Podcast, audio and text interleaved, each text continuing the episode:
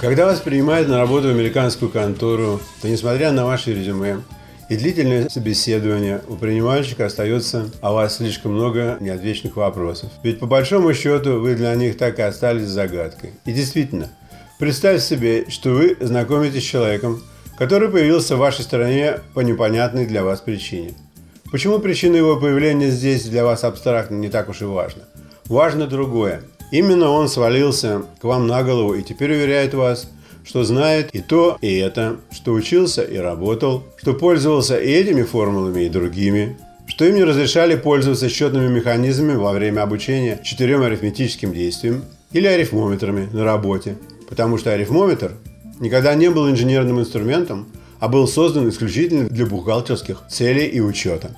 И вот такой человек пришел в вашу организацию по вашему объявлению в газете и сидит сейчас напротив вас.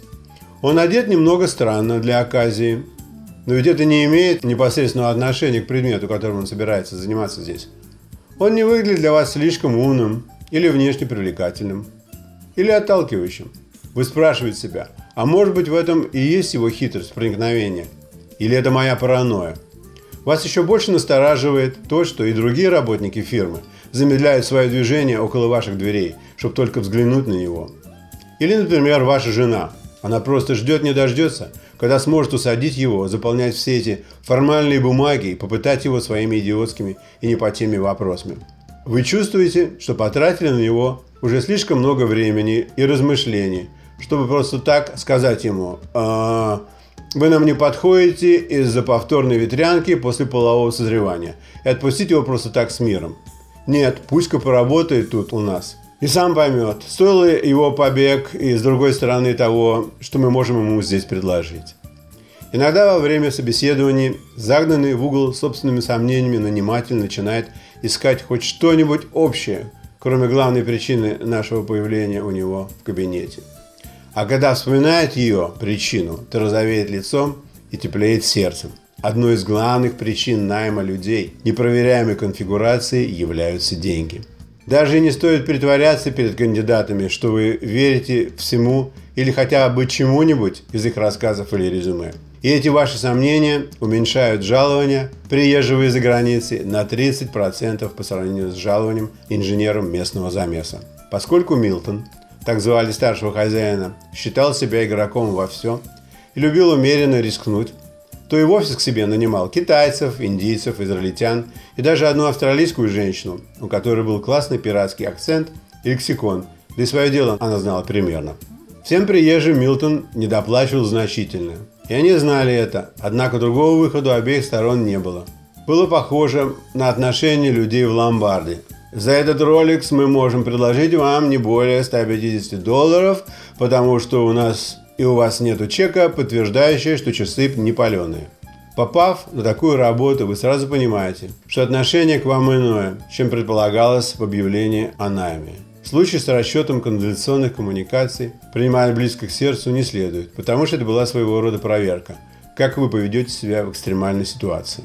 Годами позже мне пришлось принимать участие в нечто подобном, но только в качестве зрителя – Молодого американского инженера попросили сделать расчет канализационного коллектора. Он сказал, что ему для этого нужен соответствующий софт. А без софта, то есть вручную, он делать не станет, потому что даже если и знает как, то такая философия инженерии ему не подходит. Паренек встал и ушел с собеседования непобежденным. Такое могут себе позволить американцы, но никак не приезжие с минимальным запасом жизненных сил. Милтон нанимал к себе не просто инженеров, знающих предмет, но именно тех, кто предмета пока не знал, но узнает, если это необходимо для процесса. Например, если компания подвязается в строительстве или модернизации цехов, связанных с пищевой промышленностью, то от вас ожидается знание технологий производства фарша. Во многорежимных фаршемешалках, потому что именно вам придется буквально со слов мясника построить технологическую линию со всеми фундаментами и подвесками конвейерных столов.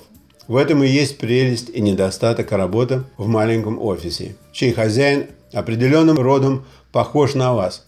Он всем заказчикам заявляет, что может и то, может и это, лишь бы получить работу. А получив ее, начинает находить специалистов, кто действительно знаком с предметом. Сначала я этого пугался, потому что получение дополнительных познаний требовало изучения специфической литературы. Моя натура с этим боролась изо всех сил. Что-то я усвоил, кое-где был оставлен в покое. Милтон несколько раз бывал в Латвии, откуда его родители были родом. Его отец, социалист и инженер, возвращался в послереволюционную Россию несколько раз, пока не женился там на его матери и не осел в Нью-Йорке. У него осталось там полно двоеродной родни, которая после перестройки постепенно подтягивалась к американской границе. Помню, как пару лет спустя он подозвал меня к себе в кабинет и спросил, знаю ли я что-нибудь про группу «Алиса» из Ленинграда. Дело было в том, что его племянник Серж, чей брат поет в «Алисе», собирается приехать в Нью-Йорк на ПМЖ. Про группу «Алиса» я кое-что слышал из третьих уст, но совсем недавно купил двойной LP сработанный очередной американкой-искательницей приключений некой Стингрей. Она посетила Россию, записала там несколько питерских команд, а потом вернулась в Штаты и сбубенила альбом под названием Red Wave. Среди записанных на нем групп была и Алиса. Карикатурно-готический фронтмен Кинчев мне понравился со своей балладой «Доктор Бугая».